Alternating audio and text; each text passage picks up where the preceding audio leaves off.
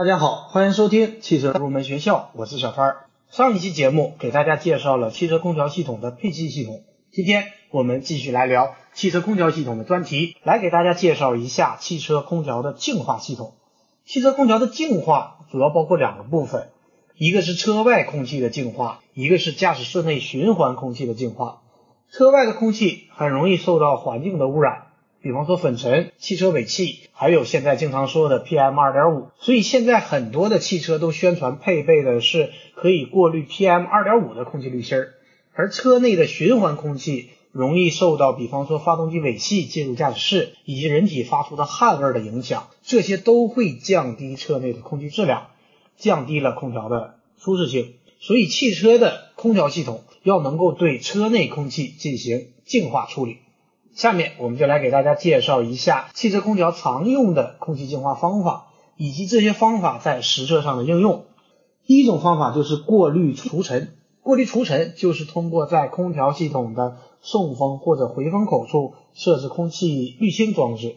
比方说空调滤芯儿，它能够滤除空气中的灰尘和杂物，而且结构比较简单，只需要定期的清理滤芯上的灰尘或者杂物就可以了。因此，在汽车空调系统中广泛采用过滤除尘，一般都是用无纺布、玻璃纤维、滤纸或者是合成树脂等材料制成过滤网。网眼的大小和厚度不同，被过滤的灰尘颗粒的大小也不同。通常把网眼大小不同的滤网组合起来使用。这种方式的优点是结构简单，价格低廉，但是缺点呢是会具有一定的气流阻力。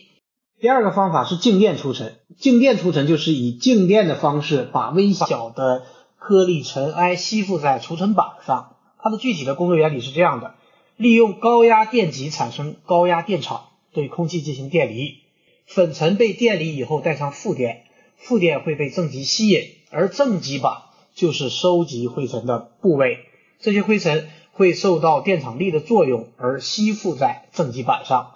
吸附在除尘板上的细菌可以通过杀菌灯杀死。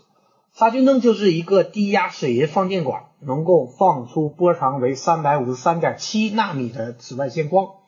它的杀菌能力约为太阳光的十五倍。当集尘部的灰尘达到一定的量时，就可以进行清洗、除尘或者更换。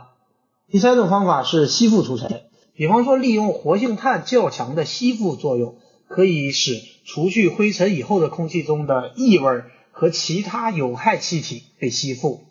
第四种方法就是负氧离子技术。现在很多汽车空调都带有负氧离子发生器，它就是利用高压放电，有选择性的对空气中的氧原子进行电离，产生负氧离子。而负氧离子具有十分活泼的化学特性，它能够迅速与空气中其他化合物结合，形成新形态的氧化物。进而能够使某些气态物质转化为晶态物，达到净化空气的目的。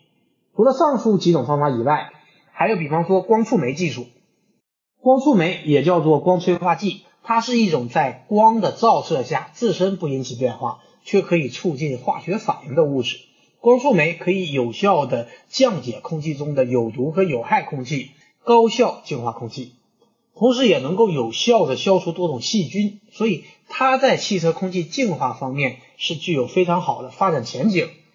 现在汽车空调所使用的空气净化装置，一般都是将以上几种方法有机的结合起来使用，构成复合性的空气净化装置。我们可以举几个例子来说，比方说一个汽车的空调系统，可以先通过空调滤芯过滤掉空气中较粗的灰尘，然后再通过静电除尘的方法吸附很细微的灰尘。然后通过活性炭吸附，可以去除一些烟和臭气等有害气体，再通过负离子发生器提供负离子，最后由鼓风机将净化的空气送入到驾驶室内。净化后的空气就可以满足乘员对舒适性的要求。